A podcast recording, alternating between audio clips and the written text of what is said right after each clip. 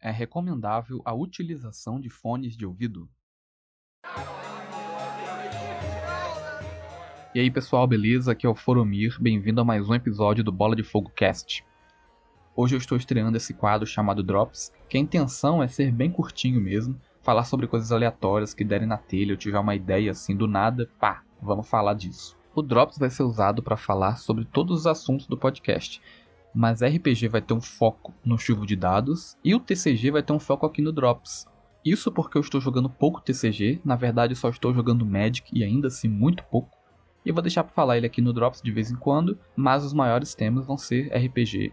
E claro, também não podemos esquecer dos board games, que ainda vou falar sobre isso nos episódios futuros.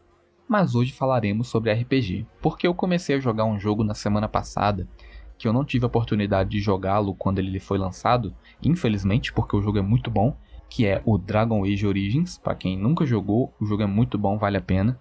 E ontem, dia 19 de setembro, eu cheguei numa parte em que você tem que pegar uma urna sagrada. Essa urna, pelo que eu li, pelo que a história do jogo está me mostrando, ela tem o poder de curar.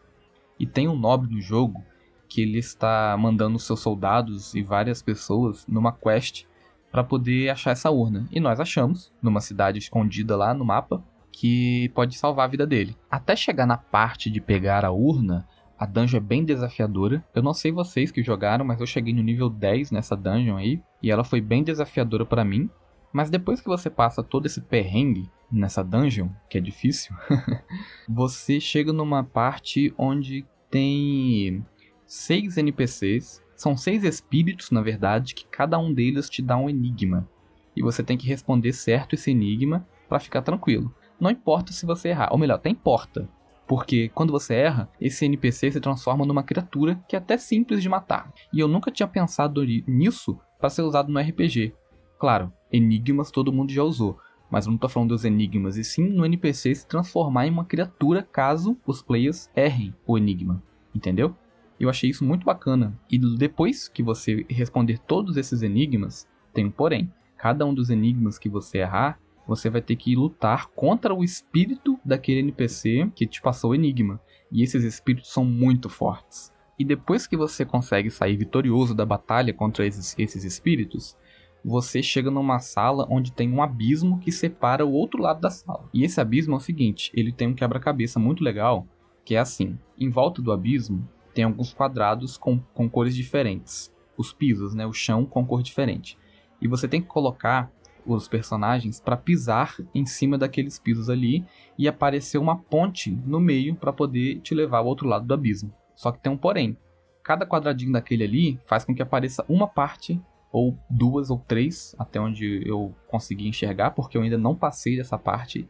Eu cheguei e joguei, cheguei ontem e joguei alguns uns 30, 40 minutos nessa parte, não consegui passar e fui dormir porque já estava tarde.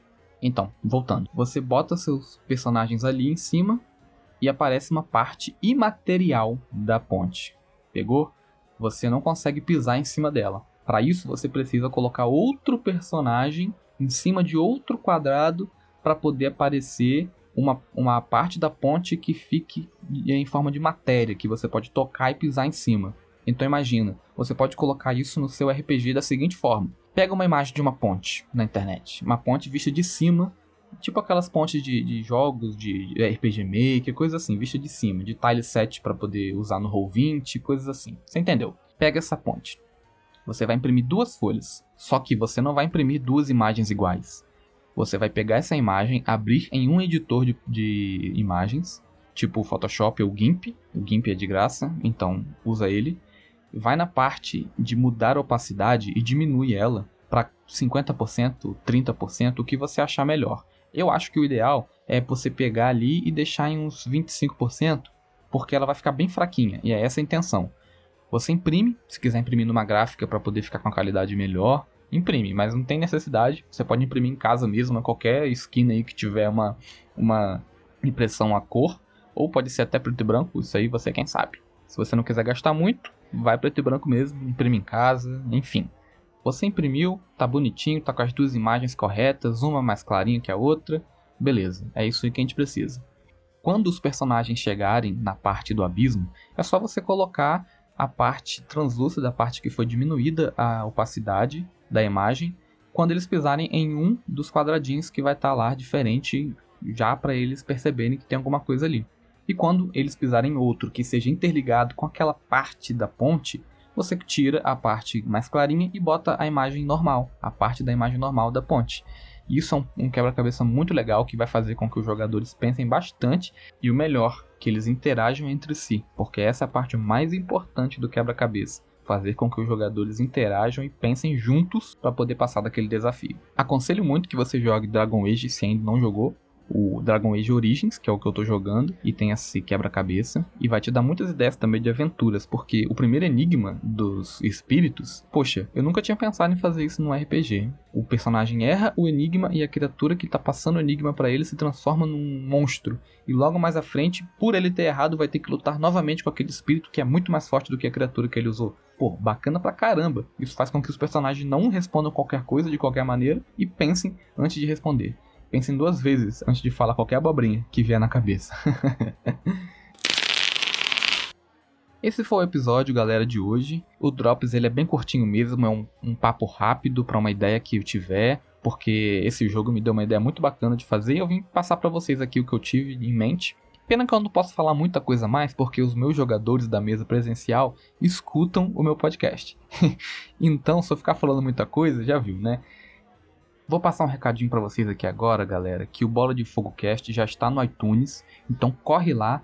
Se você não tem o iTunes, cria uma continha lá, dá um 5 estrelinhas pra gente, faz um review bacana se você gosta do nosso podcast, porque é muito importante pra gente e ajuda a divulgar. Fora isso, você também pode passar para outras pessoas que gostam de RPG e que pode gostar das ideias que a gente dá aqui no Bola de Fogo Cast.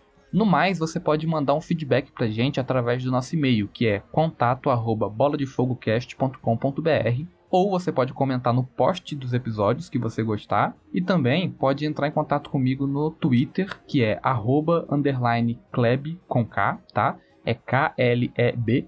Tem o perfil do Bola de Fogo Cast no Facebook, é só procurar na pesquisa lá, e também no Instagram, Bola de Fogo Cast, tudo junto. Então manda um feedback, manda um contato pra gente aqui que eu vou gostar muito de responder vocês aqui no programa, tá bom? Não deixe de mandar não, cara. Até mais, galera, e valeu. Fui!